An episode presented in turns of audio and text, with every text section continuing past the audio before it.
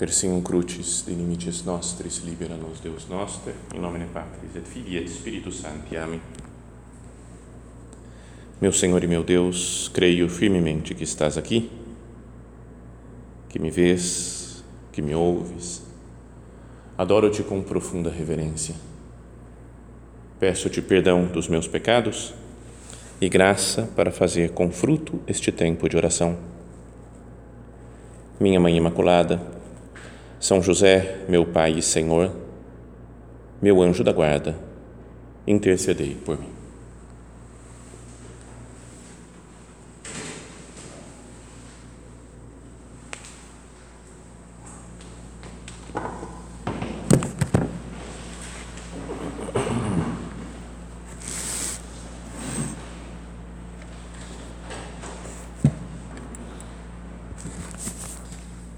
Na primeira leitura da missa de hoje, nós vamos ouvir um trecho do livro do profeta Sofonias. Então eu queria meditar sobre o profeta Sofonias. E aí vocês podem pensar, esse cara tá louco, né? O que, que ele está pensando? Pô, a gente acorda cedo, né? vem aqui para meditação e vai falar de profeta Sofonias. Aqui é um profeta menor, não é dos mais importantes que tem, mas acho que vendo as coisas que fala esse profeta, isso pode nos ajudar, né, que a gente se prepare para o Natal, tanto que é nessa terceira semana de Advento já é colocada essa leitura para ir preparando a nossa alma para a chegada de Cristo. Então, Sofonias, ele era um profeta que viveu, assim, mais ou menos a época que ele ficou pregando, era do ano 640 a 620 antes de Cristo. Então era uma fase especial que o povo estava tava recuperando, assim, começou a ficar bem. Era o rei de Judá, bom, o reino do norte já tinha sido invadido lá pela Síria e o reino do, do sul de Judá ia ser invadido pela Babilônia mais uns 50, 80 anos depois. Mas como teve alguns reis né, de Judá que estavam só fazendo besteira, né, cultuando outros deuses, era o rei Manassés e Amon. Esses dois estavam, eram do mal. Chegou o, Sofonias rasgando e começou a falar dos pecados dos reis, pecados do povo, que ia todo mundo ser condenado. E então o rei da época, o Josias, mudou, se converteu. Muitos dizem que foi por causa da pregação do Sofonias. E então ele começou a, a mudar tudo, renovar o culto, então foi uma pregação muito dura, muito forte, mas que chegou à conversão do povo de Judá. Ele era contemporâneo do profeta Jeremias, né, que é muito mais famoso do que ele, né, do que os Sofonias. E depois tem o profeta Abacuque na mesma época, mas não vamos entrar na história dos profetas. Eu tenho que dar aula sobre profetas agora no curso anual, então estou preparando só, só profetas na cabeça. Mas o início do livro de Sofonias é muito duro. Ele começa com muita força. Começa assim o livro. Palavra do Senhor dirigida a Sofonias, filho de Cusi, filho de Godolias, filho de Amarias, filho de Ezequias, quando o rei de Judá era Josias, filho de Amon. E aí vem a palavra de Deus: Vou acabar com tudo o que existe na face da terra, oráculo do Senhor Acabarei com os humanos e com os animais, com as aves do céu e os peixes do mar, tudo o que faz o infiel tropeçar. Vou eliminar os seres humanos da face da terra, oráculo do Senhor. Vou levantar minha mão contra Judá e contra todos os cidadãos de Jerusalém. Eliminarei deste lugar o que restou de Baal e o nome dos seus oficiantes, junto com os sacerdotes. Então, começa assim, nos primeiros versículos do, do, dessa profecia. Como que falando, pessoal, acorda, né? muda de vida, vocês estão, vou acabar com esse povo, porque vocês estão, estão perdidos, estão no pecado. E um pouco mais para frente, no primeiro capítulo, são só três capítulos o livro, é super curtinho. Então, no primeiro capítulo, ainda fala: está próximo o grandioso dia do Senhor está próximo e avança com grande rapidez. Então, isso daqui a gente já pode imaginar também a chegada de Jesus no Natal. Né? Está próximo o grandioso dia do Senhor, está próximo e avança com grande rapidez. Mas a conclusão que diz aqui é: um grito, é amargo o dia do Senhor, aí o valente soluça. Aquele dia será um dia de cólera, dia de angústia e aflição, dia de devastação e de ruína, dia de trevas e escuridão, dia nublado e tenebroso, dia de trombeta e gritos de guerra contra cidadelas fortificadas e torres da muralha. Atormentarei esses indivíduos até fazê-los andar como cegos, pois pecaram contra o Senhor. Seu sangue será derramado como se fosse pó, suas vísceras como lixo. Ou seja, o homem não amacia, não, né? Sofonias fala umas coisas muito duras. Né? Mas depois, já no segundo capítulo, tem um momento em que ele começa a dar um pouco de esperança para se as pessoas se converterem, para quem for humilde, tem esperança, porque diz assim: procurai o Senhor, humilhados do país, vós que praticais os seus mandamentos, procurai o que é justo, procurai a humildade, quem sabe assim conseguireis escapar no dia da ira do Senhor. Então começa uma mensagem de esperança também, de falar assim: Talvez Deus poupe vocês desse sofrimento, da morte, do desterro. Se vocês forem justos, fizerem o que é justo, procurar humildade. E depois no terceiro, no terceiro capítulo, é quando começa a leitura de hoje, é que ele fala, ainda tem umas broncas, né, ti, rebelde, desonrada, cidade desumana, mas depois ele fala ainda né, como uma profecia, como Deus falando, né? darei aos povos nesse tempo lábios purificados, para que todos invoquem o nome do Senhor e lhe prestem culto em união de esforços. Deus vai trabalhar nas pessoas, mesmo no meio do pecado, da perdição. Deus vai trabalhar nas pessoas. Darei aos povos nesse tempo lábios purificados, para que todos me invoquem e lhe prestem, que para que todos invoquem o nome do Senhor e lhe prestem culto.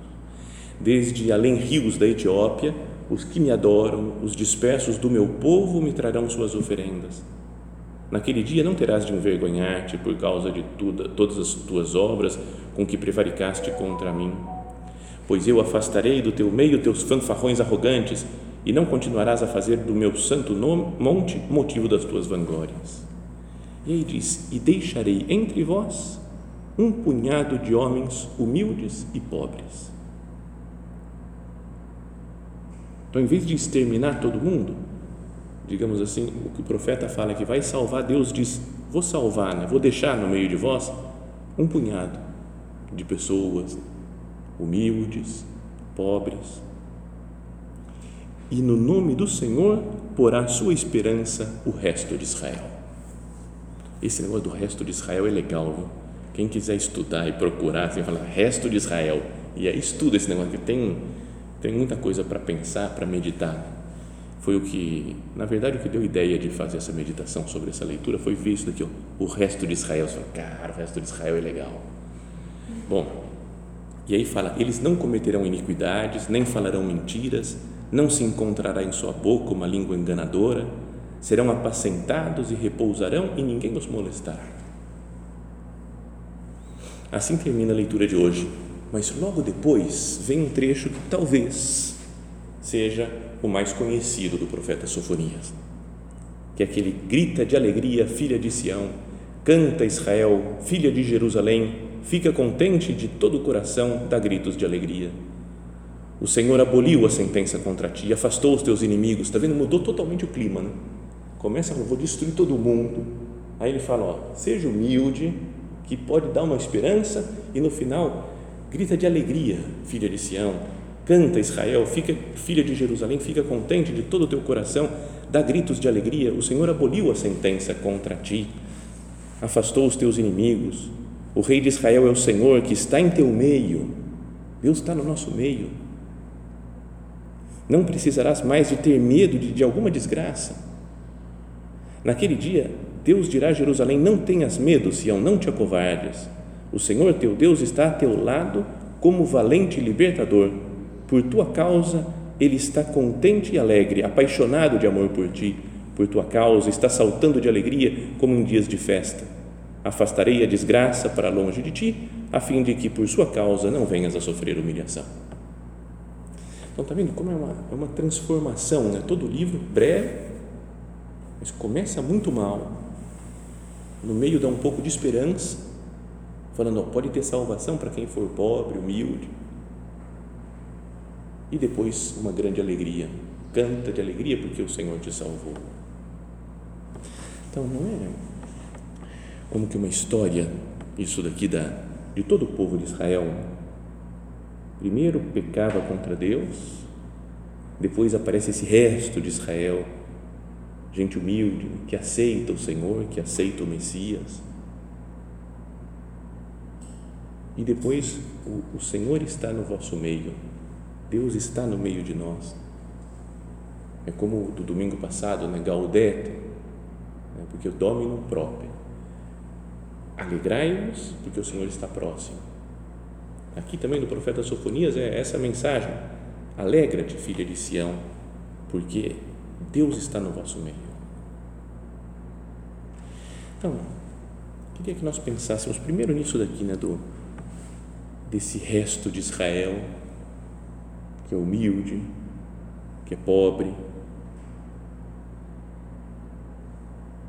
Para pensar, Senhor, estou me aproximando do Natal Estão chegando os dias de Natal, faltam dez dias para a vinda do Senhor. Eu estou me preparando assim, com humildade, com pobreza. Deus se opõe aos orgulhosos sempre, desde lembra o Magnífica de Maria, que ele eleva os humildes e derruba os poderosos dos seus tronos a autossuficiência, a arrogância. Não tem lugar né, para receber Jesus. Olha o ambiente em que Jesus nasce, né, o nosso Padre fala. Contempla Maria, José, os pastores, os magos. É gente que está pronta, disposta para fazer a vontade de Deus.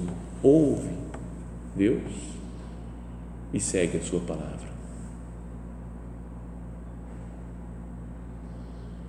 Então, eu tenho procurado isso agora, nesses dias né, de, de preparação para o Natal, ou estou preocupado com, sei lá, coisas contra a humildade e a pobreza. Fala que quem é humilde e pobre é que está aberto para, é o, é o resto de Israel que está aberto para receber o Senhor e que vai ser poupado, digamos assim, né, da, da grande tribulação. E nessa época, agora pode acontecer que a gente fique menos humilde e menos pobre, né? não é? Menos humilde porque tem um monte de coisa para organizar, para fazer, para trabalhar, para fechar o ano, então a gente começa a ficar nervoso, não, tem que ser desse jeito, tem que ser daquele outro, briga com um, briga com o outro, porque, pá, porque pensa assim, sabe? Fica uma, uma, uma guerra, assim, às vezes interna e com as outras pessoas. E o pobre também, né? ele está desprendido de qualquer coisa de presentes né? que nós vamos ganhar, sei lá, de, né? de, de festas e de. Senhor, eu tenho pensado no que é realmente importante, que é se colocar à disposição de Deus, ter essas disposições né, do coração humilde, que olha para Jesus, que contempla o presépio, Isso que nós falávamos né, do, do resto de Israel, são os, né, o, povo humilde, pobre, que sobrou lá, tinha um monte de gente praticando idolatria no povo de Israel, reis, né, todo mundo seguia os ídolos, Baal. E alguns que eram humildes, que eram pobres, continuavam naquela esperança de Israel Sabem que, talvez seja conhecido, né? devem ter ouvido falar já disso, mas o cardeal Ratzinger, não é quando ele nem era cardeal, era um, padre, um padre qualquer lá da Alemanha, quer dizer, qualquer não, porque a inteligência do homem já era alto nível, né?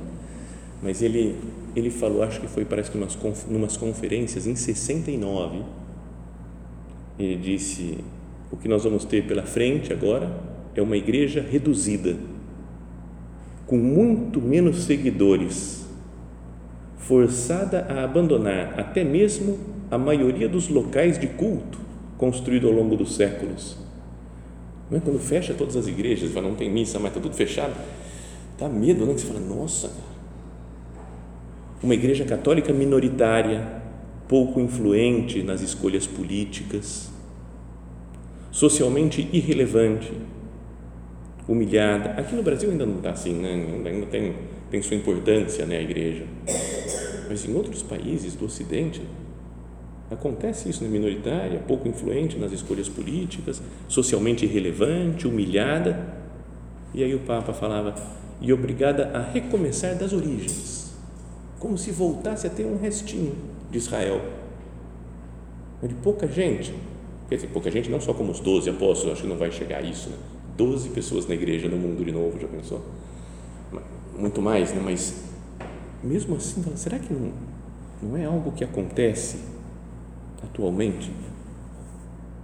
E aí o Papa mesmo falava né, que a igreja vai voltar a ser aquele resto de Israel, de gente que mantém a fé, de gente que permanece humilde. Essa expressão resto de Israel aparece várias vezes né, no Antigo Testamento.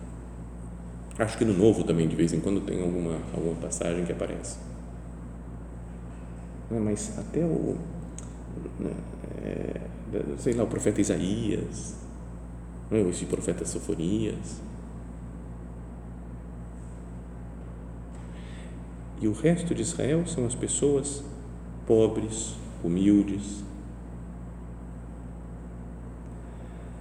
Talvez, se nós contemplássemos assim né, o presépio, isso poderia nos ajudar a entender um pouco, falar.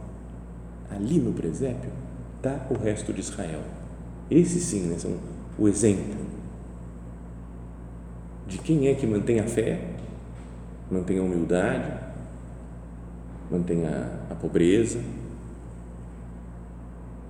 Né, os personagens do presépio, Maria, José, os pastores, os magos. O nosso Padre, na, na meditação, aquela o triunfo de Cristo na humildade, em Cristo que passa, ele diz: é preciso ver o menino, nosso amor, no seu berço, olhar para ele, sabendo que estamos perante um mistério. Precisamos aceitar o mistério pela fé, aprofundar o seu conteúdo. Para isso, necessitamos das disposições humildes da alma cristã só uma pessoa humilde é que deste resto de Israel que contempla o Senhor. Meu Deus, me ajuda a ter esse olhar. Uma pessoa humilde que entende as suas seus desígnios. E o nosso Padre diz não pretender reduzir a grandeza de Deus aos nossos pobres conceitos, as nossas explicações humanas, mas compreender que esse mistério, na sua obscuridade, é uma luz que guia a vida dos homens. Olha só, a gente às vezes quer resolver né, os problemas com a nossa luta, com empenho, com organizar coisas, com brigar com os outros, com vou falar umas verdades aqui agora e vou entrar na internet vou vou brigar com todo mundo, com os ateus, escrever, sabe essas. E Jesus salva o mundo dessa maneira pobre, humilde, nascendo no presépio. É um mistério, né? não pretender reduzir a grandeza de Deus aos nossos pobres conceitos, às nossas explicações humanas o certo seria Jesus ter feito isso, isso, isso, isso, e chegar.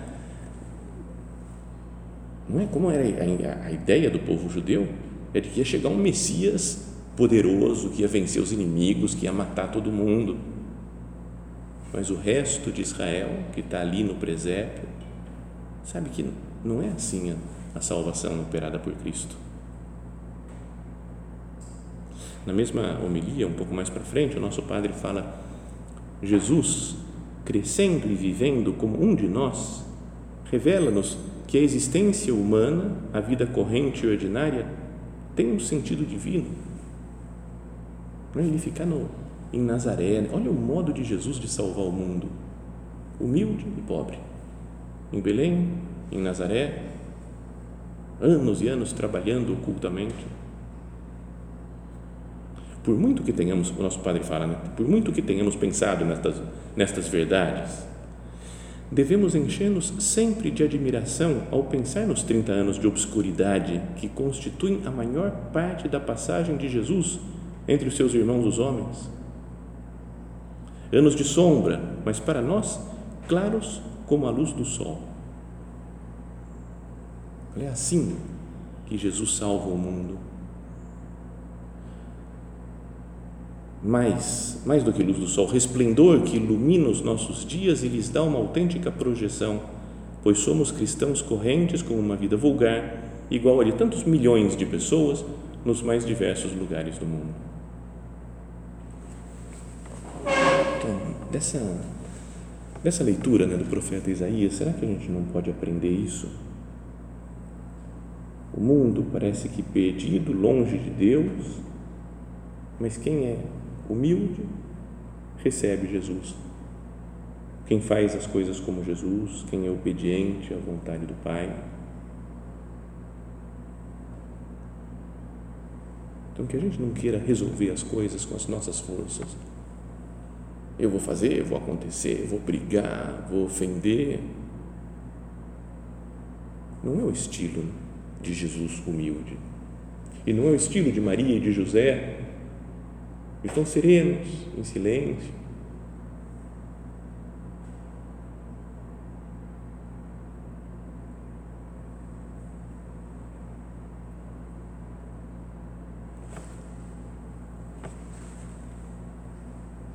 E depois vem aquele trecho que não vai aparecer né, na leitura de hoje, mas que nós dizíamos, né, grita de alegria, filha de Sião, canta Israel, filha de Jerusalém, fica contente de todo o coração dá gritos de alegria. Então, a filha de Sião também é outra, outra coisa. Se quiser pesquisar, procura filha de Sião e vai estudando porque é super legal também. Com essas duas, as duas ideias, podia ser o título da meditação é Resto de Israel e Filha de Sião, porque com isso a gente vai para frente. Parece meio absurdo, né? mas a filha de Sião, né? Sião é o Monte Sião, onde está Jerusalém, né? então é a própria cidade de Jerusalém Alguns falam que são as mulheres de Jerusalém, enquanto os homens estavam em guerra e não sei o que, os, as mulheres de Jerusalém falam que tem que estar alegre, feliz. Ou mais visto mais como o povo amado por Deus, né? o povo que é filho, filha, que Deus chama assim, filha de Sião. Então, como aqueles amados por Deus porque procuram fazer a sua vontade. Mas com o passar do tempo e a, a evolução da teologia, os estudos, dizem assim, né, o texto, agora alguém explicando, né, tem um, um, padre que já morreu há muito tempo e que é super exegeta e falava dessas, dessas explicava essa expressão, falava, nem, nem, nem sei como explicar, porque é tanta coisa legal que o homem escreveu, era um jesuíta chamado Ignace de la Poterie, quem quiser ver pode ver também, porque é muito, é muito bom, ó e aí ele diz assim: muitos exegetas veem Maria identificada na filha de Sião. A partir do Concílio Vaticano II, muitas vezes é, é o modo de descrever Maria. Sabem que na Lumen Gentium, né, o documento talvez um dos mais importantes né, do Concílio Vaticano II, tinha o pessoal estava trabalhando e depois alguém falou de fazer, vamos fazer um tratado também só sobre Nossa Senhora, fazer um, né, um documento falando da devoção mariana, do amor a Maria. E daí discutiram, debateram se iam fazer ou não, e alguém falou, e aí ficou assim, falou, vamos colocar dentro da Lumen Gentium, um tratado praticamente sobre Nossa Senhora, porque a Lumen Gentium fala da igreja, e Maria pertence à igreja. Não é a primeira desse, do, do corpo místico de Cristo. E então a ideia de filha de Sião dá uma ideia de que ela é filha de Deus, mas ao mesmo tempo pertence ao povo escolhido por Deus. À luz de vários textos do Antigo e do Novo Testamento, afirma-se que a filha de Sião em Maria deixa de ser um símbolo, uma imagem, para se tornar uma pessoa. Então, essa frase de Sofonias, alegra-te, grita de alegria, salta de alegria, filha de Sião. É como se o profeta, lá seiscentos e tantos anos antes de Cristo, tivesse falando para Nossa Senhora, que é a exemplar perfeita né, do, do resto de Israel, a que mantém o amor, a fidelidade, a pobreza, a humildade. Deus olhou a humildade da sua serva. Então, Sofonias estava, grita de alegria, filha de Sião, porque o Senhor está no meio de ti. O evangelista Lucas, ao narrar o anúncio do anjo ou ao relatar o Magnificat, parece ver na Virgem a filha de Sião, de que fala o Antigo Testamento. A saudação do anjo, alegra-te. Lembra que já falamos do o Ave Maria? É um alegra-te, Maria caire. Alegra-te. Recorda as antigas profecias e especialmente a de Sofonias, que anunciava esta alegria à filha de Sião não é bonito pensar isso? Né? Mas Nossa Senhora está tá presente de uma maneira inigualável dentro da história da igreja, da história da salvação. É como se todo o Antigo Testamento estivesse preparando, né?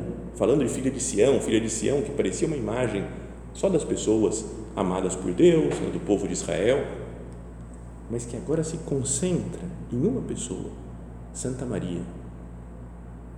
Alegra-te, filha de Sião Maria é, portanto, como um centro que se reconecta ao povo da, da, da, da, antiga aliança e prolonga sua presença nas pessoas da nova aliança, isto é, na igreja. É um lugar de encontro, Nossa Senhora.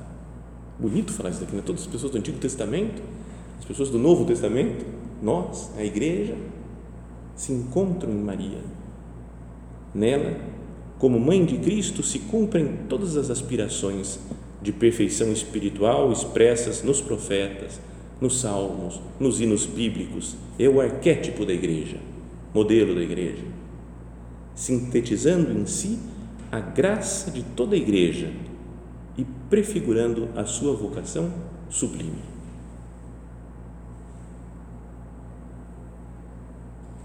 Maria, filha de Sião então não fica legal isso? Pelo menos para mim, eu acho que, acho que fica, eu acho legal esse negócio do Sofonias. Você fala, vou falar sobre o Sofonias. Eu não tem nada a ver, né, Sofonias. Mas aí ele começa a falar, ó, a coisa está feia. Eu vou destruir tudo. Aí depois fala, calma, quem for humilde vai ter salvação. E aí depois continua falando, tem um resto de Israel que é humilde, que é pobre e termina falando: tem a filha de Sião, alegra-te, filha de Sião, porque Deus está no seu meio. Não é como que um itinerário assim da nossa vida também, né? De, estamos longe, estamos, somos pecadores, miseráveis, mas se nós somos humildes e olhamos para Jesus e olhamos com as disposições da alma humilde, fala o nosso Padre, nós contemplamos Jesus no sacrário, contemplamos Jesus no presépio, então nós vamos participar desse resto de Israel. Vamos estar lá dentro, né, junto com Maria, com José, com os pastores. O resto de Israel. Humilde, que pode cantar, gritar de alegria, porque estamos junto da filha de Sião, junto de Maria, nossa mãe. Então, que seja essa nossa oração, né, nossa disposição agora para esses dias de tanta proximidade já do Natal. Olhar para Maria para José e olhar para Jesus, ver como ele salva o mundo de um modo pobre e de um modo humilde, para que o nosso coração seja pobre e humilde, para que ele possa nascer em nós.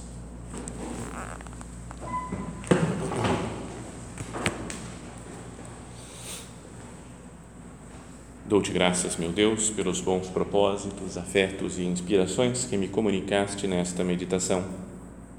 Peço-te ajuda para os pôr em prática. Minha Mãe Imaculada, São José, meu Pai e Senhor, meu anjo da guarda, intercedei por mim.